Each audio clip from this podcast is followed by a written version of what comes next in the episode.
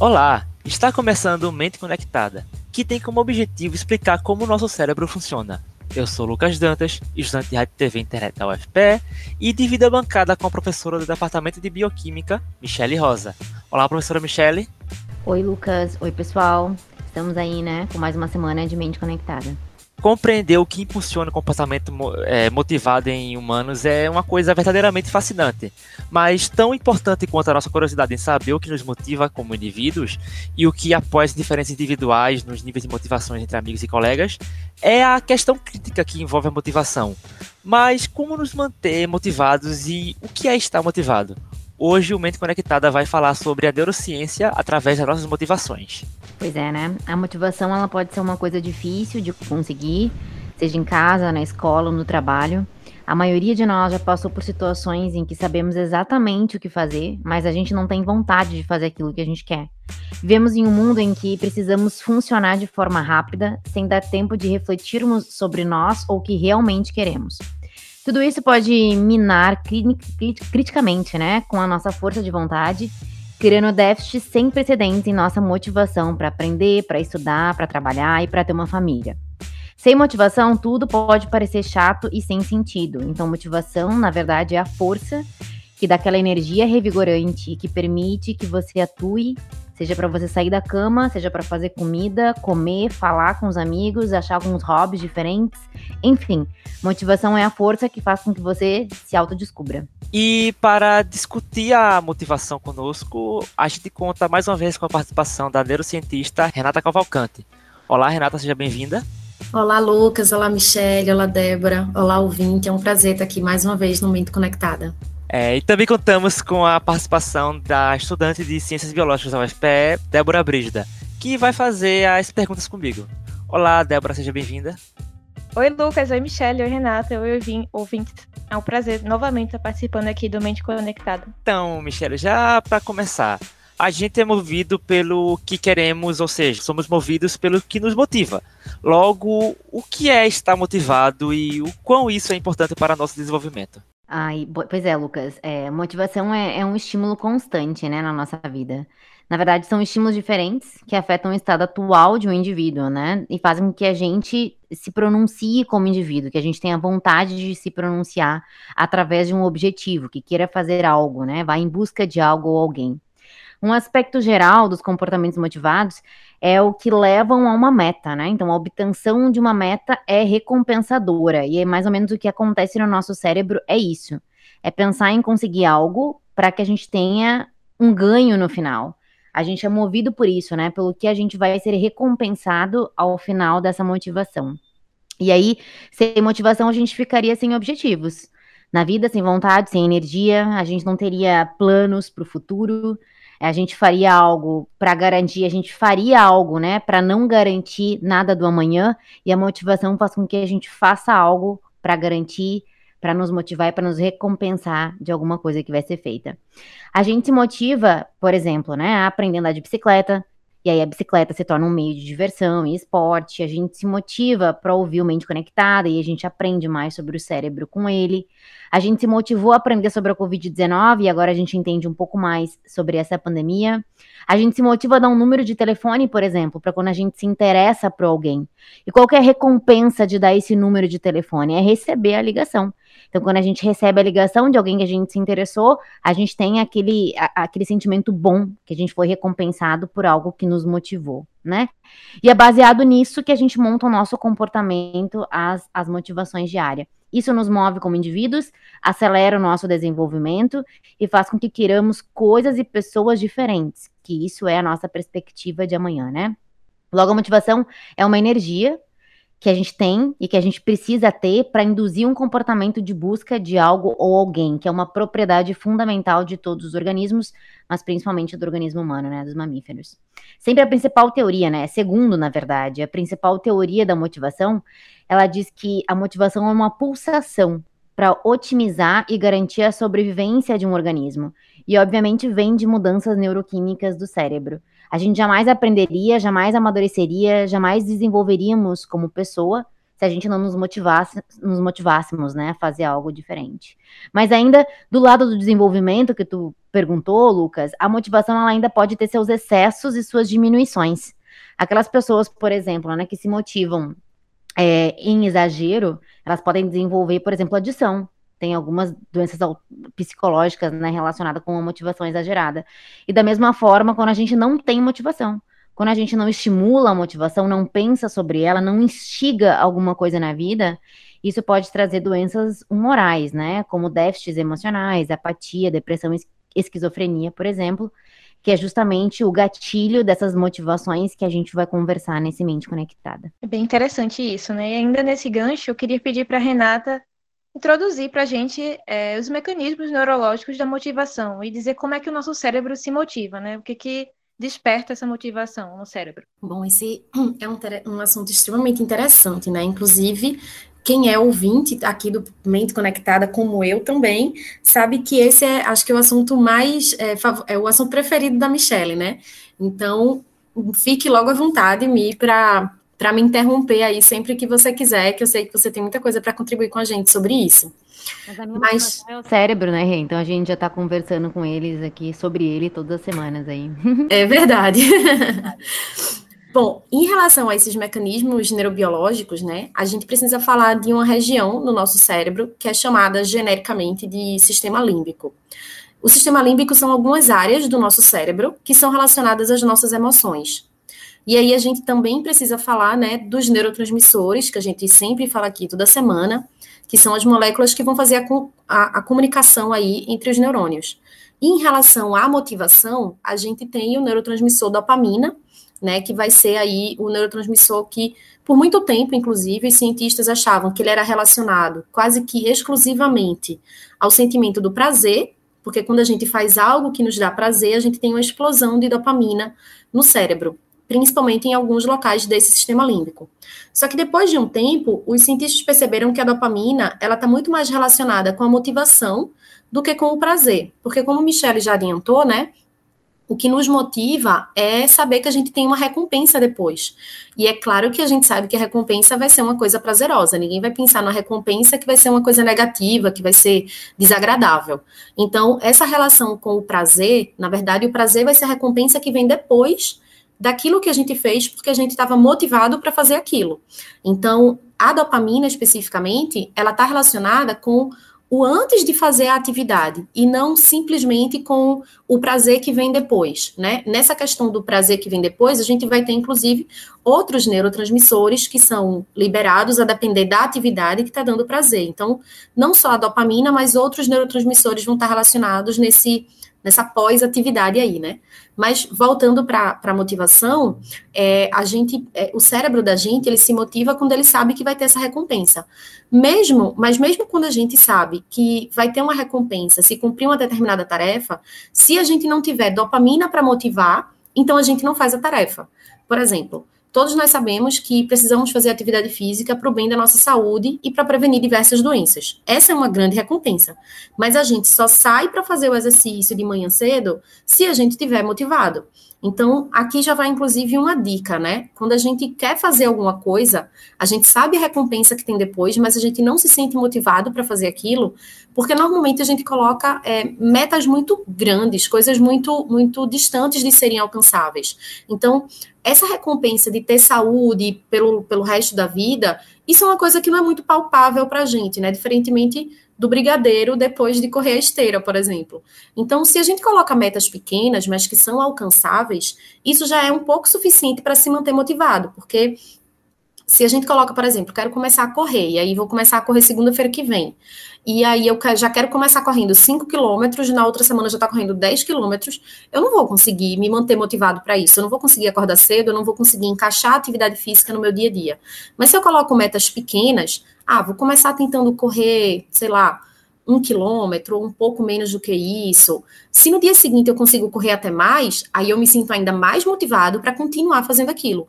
Porque, como a gente falou, a gente está falando de recompensa. Para ter motivação, tem que ter recompensa.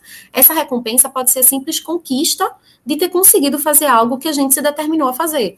Então, colocando metas menores, coisas mais alcançáveis, já é mais fácil da gente ter esse sentimento da conquista, que é o sentimento da recompensa aí, para motivar a motivação, né? Digamos assim. Então, isso vale para tudo. Quero voltar a ler, tô sentindo falta de, de, leitura. Então, ao invés de ler um livro por mês, já começar com essa meta, começa com uma coisa menor, cinco páginas por dia. Se você acabar lendo dez, vai ficar ainda mais feliz e mais motivado para continuar no dia seguinte. Já que vocês já a gente está falando isso aí, é, vocês citaram sobre o excesso de, de motivação ou a diminuição dela leva a consequências patológicas, certo? É, Renata, você pode um pouco explicar mais sobre isso? Claro, Lucas. É, então, eu vou começar com um exemplo mais prático, que acho que muita gente ouviu falar, né? Que eu já comecei aqui falando um pouco de, de praticar corrida de rua.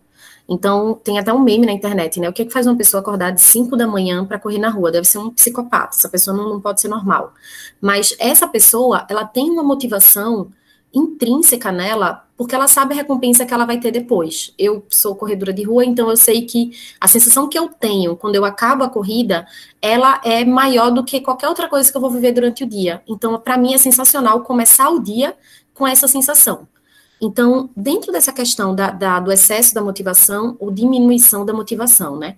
é, essa recompensa que a gente pensa, que a gente sabe que vai ter depois, né? Isso está relacionado com o, o, o, prazer que a gente comentou. No caso da, do excesso, então imagina assim, né? Tem várias coisas que dão prazer pra gente. Por exemplo, comer. Comer é uma coisa que eu acho que é uma das coisas mais prazerosas da vida, né? Então, se você vai para uma festa de aniversário, para uma festa de formatura, para um casamento, para, enfim, aquele lugar, o open bar da comida, o rodízio de pizza, você sabe que você pode comer até morrer. Mas será que a gente precisa comer até morrer?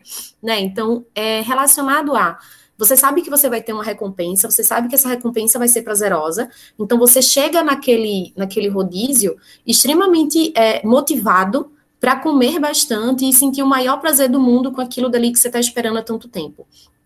No caso, se você passa a pessoa tem né, algum desequilíbrio nessa quantidade de dopamina que ela tem liberada no cérebro dela, no caso, um excesso de dopamina, a gente vai ter uma relação com a compulsão alimentar, né? Quando a pessoa sabe que ela está super cheia, ela já está passando mal e ela simplesmente começa, ela continua comendo como se ela ainda estivesse aguentando comer.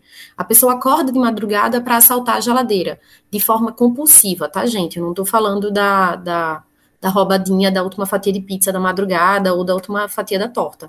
Não é isso, é coisa de, de ser compulsivo, tá fora do seu controle. A compulsão por compras, a compulsão por jogos. A gente está falando nesses momentos de, de um excesso de dopamina no cérebro e uma, uma uma vontade, inclusive, do nosso cérebro, daquele, daquela parte do sistema límbico que está relacionado com essa recompensa e com esse prazer que a gente sente após fazer alguma coisa que estava nos, que, que nos motivando, é, toda, quanto mais a gente ativa aquele centro, mais aquele centro vai querer ser ativado. Então, mais dopamina a gente vai precisar estar tá liberando para continuar ativando aquele cérebro. Comer é, aquele, aquela região do cérebro. Comer metade da pizza já vai ser pouco, vou ter que comer uma pizza inteira. Comer uma pizza inteira vai ser pouco, vou ter que comer duas pizzas. Então, é, é pela motivação da recompensa que a gente sabe que vai receber. Então, isso está relacionado com esse desequilíbrio da dopamina, no caso, para um excesso de dopamina, ou dessa região do cérebro relacionada ao prazer, querendo mais dopamina para conseguir se sentir excitada ou ativada e dar para a gente o mesmo prazer que ela dava anteriormente. Da mesma forma, a gente pode relacionar com a pessoa que que está, por exemplo, que tem depressão, né? Uma pessoa depressiva, ela não tem apenas a tristeza por si só, mas ela tem falta de esperança, ela tem falta de perspectiva, ela, ela tem falta de querer algo diferente para si, de sair daquela situação em que ela se encontra e, e mesmo quando ela está inconformada com a situação em que se encontra, ela não tem motivação para mudar, seja para mudar de um curso, mudar de trabalho, seja para melhorar a relação dela com a família. Então, a depressão, ela tem uma relação com a redução de mais de um neurotransmissor. A gente sabe que a depressão é uma redução de serotonina, mas a depender do nível, do grau da depressão, a gente vai ter também a, a ausência ou a redução da expressão ali da dopamina, e por isso essa relação com a falta de motivação para essa pessoa. E aí a gente vai ter também outros desequilíbrios, né? Como Michele comentou, a própria a esquizofrenia, né? No caso da esquizofrenia, a gente tem uma relação também com a apatia.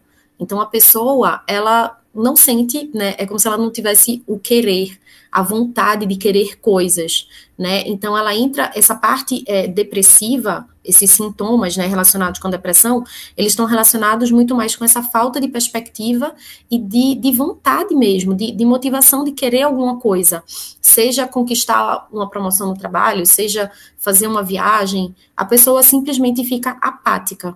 Então, isso também está relacionado, no caso, com uma redução da, da dopamina no cérebro da pessoa, ou mesmo com a redução do, dos próprios receptores que teriam contato com essa dopamina, então ela não consegue interagir e desenvolver essa sensação da motivação.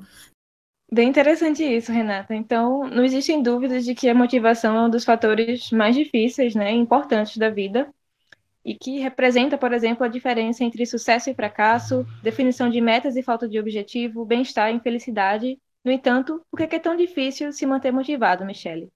É, essa pergunta é ótima, Débora. É, bom, primeiro as pessoas diferem muito, né, nas capacidades de se envolver em comportamentos motivados, assim. A gente tem diferentes estímulos, a gente tem diferentes objetivos, nem tudo nos estimula, é, a, gente não, a gente não se deixa ser atraído, né, por algumas pessoas ou algumas coisas, a gente não se engaja como a gente deveria se engajar, a gente não gosta de sair do nosso dia a dia, da nossa zona de conforto, e isso é o contrário, né? Vai de encontro ao que a gente está falando de se motivar. Bom, a gente tem medo de arriscar. E logo a gente acaba que a gente não sabe nem o que nos motiva, a gente nem se conhece para saber o que, que poderia instigar a nossa motivação. Então, esse é um problema principal. Acho que está faltando aí um autoconhecimento nas pessoas para saber o que elas querem e ir atrás desse objetivo, dessa recompensa.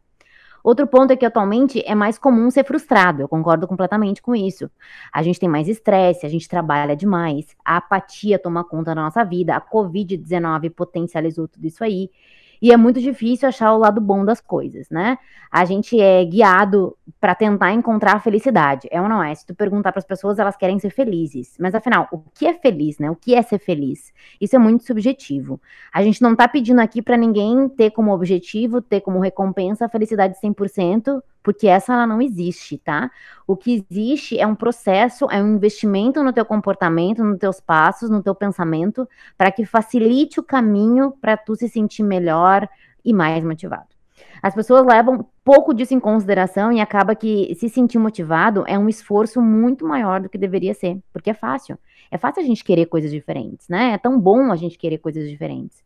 Um, pequenas coisas da vida, né, já mostram isso aí, por exemplo. Quanto mais tu sabe um, um fato diferente, quanto mais tu aprende algo novo, isso é uma motivação para te continuar aprendendo. Então, é, é esse o estopim, na verdade, a válvula de escape que a gente deveria pensar para se motivar e por que, que as pessoas pensam tão diferente. Eu acho que o dia a dia nosso, estressante, faz com que a gente esqueça disso, né? E cada vez mais estressado, cada vez mais atolado de trabalho, menos tu consegue ver a luz lá no final do túnel, mas a luz sempre tem. É essa atividade do sistema límbico, do núcleo accumbens, que responde muito a tudo isso que nos estimula, que coordena o nosso medo, que coordena a nossa recompensa, que coordena o nosso comportamento motivado. Agora, se tu não estimular o teu núcleo accumbens, o teu sistema límbico para disparar, para dopamina ser liberada, para serotonina dar a recompensa do coisa boa, do quer mais, isso não vai acontecer e tu não vai se motivar. Então, tu tem que achar recompensa para os teus atos, nem que essa recompensa seja pequena, ela já é válida, e ela que vai desencadear toda essa resposta neurológica aí que a gente conversou. Uhum, bem interessante. Então, tá anotado aí, né? É, tem uma pergunta para Renata. É, um assunto que eu acho delicado é quando a gente fala da diminuição de motivação, né? O que pode levar a um pensamento suicida. Como é que neurologicamente essa relação pode ser explicada? É, realmente, isso é um assunto bem delicado, né? Tem dados da Organização Mundial da Saúde de 2014, não são tão atuais, mas eles já relatavam que a cada 45 segundos uma pessoa cometia suicídio no mundo. E isso é bem assustador, né? Tem um estudo brasileiro sobre os sentimentos relacionados ao pensamento suicida. Os pesquisadores mostraram que os mais prevalentes são tristeza, solidão, desamparo e desesperança que são exatamente aqueles relacionados à depressão, né, que a gente já comentou aqui hoje e também em outros episódios. Então, quando a gente comentou, né, sobre a relação entre a ausência de dopamina, consequentemente a ausência do estado motivado, e uma relação com a depressão, né? A depressão não é só a tristeza. Essa relação ela fica ainda mais clara quando a gente olha para esses números de pessoas diagnosticadas com depressão e também os casos de suicídio ou de pensamento suicida, não só no Brasil, mas em todo o mundo. Tem casos que a depressão, que, quando o tratamento ele não é levado tão a sério, né? Muitas vezes porque o paciente está tão mal que nem se tratar é uma alternativa para ele, porque ele não tem. Para que, que ele vai querer se tratar ou se desdobrar para ficar melhor, se ele não tem perspectiva de futuro, se não tem solução para os problemas dele, né? Tem gente que passa, por exemplo, perde a família por conta de casos com alcoolismo, com dependência química. Então, são contextos que vão até além da, da depressão isolada, né? Você tem, assim, um problema na, na vida da pessoa realmente muito sério. E está muito relacionado com esses casos que, que existe a situação do pensamento suicida, né? principalmente quando tem um nível extremamente grave da depressão. Tem outros transtornos mentais que também são associados ao contexto tanto da depressão como do pensamento suicida, mas estão sempre relacionados a, assim, né, quando o, o indivíduo ele chegou num ponto da vida onde ele não tem mais realmente nenhuma motivação para continuar vivo, para continuar existindo. Então, a gente tem aqui uma relação de, de falta de dopamina nesse sistema de recompensa, nesse núcleo accumbens, no sistema límbico como um todo, muito mais grave do que quando a gente estava falando lá de, de, um início de depressão, por exemplo, né? É, mudando um pouco de assunto aqui, é, Renata, vocês falaram sobre é, como uma pessoa é motivada através de é, recompensas, essas coisas. Então, por que algumas pessoas são motivadas por coisas diferentes? Desde comida, pessoas, até o que leva alguém a cometer crimes por, por algum comportamento motivado. O que é isso? Então, a gente precisa falar que existem diferentes tipos de motivações, né? Existe a motivação intrínseca, que foi a que a gente mais comentou aqui hoje, é aquela onde a razão para fazer alguma coisa é minha, ela é interna, né? Por exemplo, correr na rua porque me dá uma sensação maravilhosa de conquista, de bem-estar, de animação. Mas também existe a motivação extrínseca, que é quando a razão da pessoa fazer alguma coisa, ela é externa. Por exemplo, correr na rua porque eu quero emagrecer e me sentir aceita pelos moldes de beleza sociais. Nesse segundo caso, correr vai ser extremamente desagradável, né? Porque a razão pela qual eu estou correndo, ela está relacionada a uma pressão e não a uma recompensa do sentimento positivo. Então, essa motivação relacionada a fatores externos é uma das causas, por exemplo, do transtorno da bulimia, né? Onde a pessoa se obriga a vomitar o que ela come para manter um corpo dentro dos padrões de beleza, por exemplo. Na prática, as pessoas têm motivações diferentes porque elas têm razões diferentes para querer alcançar alguma coisa. Podem ser razões internas ou razões externas, mas cada um vai ter a sua o seu porquê, né, de querer fazer alguma coisa. Nós vemos casos de assassinato onde a motivação era financeira, a pessoa ficou obcecada com a possibilidade de receber um seguro ou uma herança e ela não mediu esforços para alcançar aquela meta. Mas é importante a gente lembrar que existem pessoas que vão alcançar ou conquistar coisas muito importantes, que vão levar benefícios para diversas outras pessoas, porque as razões delas vão ser diferentes. E aí vem, né, é, por que, que essas, essas motivações elas são tão diferentes? Porque elas vão estar relacionadas à nossa história de vida, à cultura, à educação, as frustrações, as inspirações, os princípios, a ética, tudo que compõe cada um de nós, né? Tipo, o que é que o que é que me inspirou a estudar neurociência um dia na minha vida? Foi eu ter visto a, a entrevista de uma neurocientista na televisão e tudo que ela falava para mim era sensacional e era o que eu queria fazer e eu me vi completamente inspirada por aquilo. Então aquilo passou a ser a razão da minha vida desde que eu tinha 16 anos de idade e consegui alcançar essa meta e alcançar esse, essa conquista que eu queria tanto. Mas eu poderia ter tido outros tipos de pessoas à minha volta que tivessem me dado outros tipos de inspirações e naturalmente eu iria querer alcançar metas diferentes, né? Então, tudo vai da nossa história, mas também da nossa personalidade, né? O que faz de cada um ser exatamente único faz parte de tudo que a gente vive, mas também de todo o ambiente à nossa volta, além muito além, inclusive, da nossa parte genética, de fato, né? Bem legal isso, Renato. Até me identifico contigo nesse aspecto. É, Michele, eu acredito que o nosso dia a dia possa ser mais frustrante do que recompensador, né? E o pessoal de casa deve estar querendo saber como é que isso é aplicado é, no local de trabalho, por exemplo, universidade, para melhorar no desempenho. E a gente pode realmente incentivar o cérebro para melhorar o nosso comportamento e o que fazer para que a gente se mantenha motivado ou mais vívido para as nossas tarefas diárias e saúde mental. Eita, linda essa pergunta. É, sempre tem, né? A gente sempre consegue, porque na verdade é isso aí, né? O que tu quer é só tu ir atrás e ele vai vir em algum ponto da tua vida. E é isso, eu acho que a primeira dica para a gente se manter motivado e com saúde mental é achar o que vibra vocês todas as manhãs. É o que faz vocês abrirem a janela e ficar pensando com aquele sorriso no rosto, né? Uma vez que a gente achou isso aí, eu acho que já é meio caminho andado, tá? Principalmente para a saúde mental. É, mas vocês têm que buscar, né? Parar de buscar felicidade 100% e buscar mais é, o que vai beneficiar vocês de algum ponto, que vai fazer com que vocês aprendam em algum ponto da vida de vocês, que é justamente as motivações em coisas pequenas. No trabalho, o que, que é bom do trabalho, o que, que é bom na universidade, o que, que vocês vão levar da vida de vocês, o que, que vocês vão levar do casamento de vocês, dos filhos, enfim, se perguntar um pouquinho mais.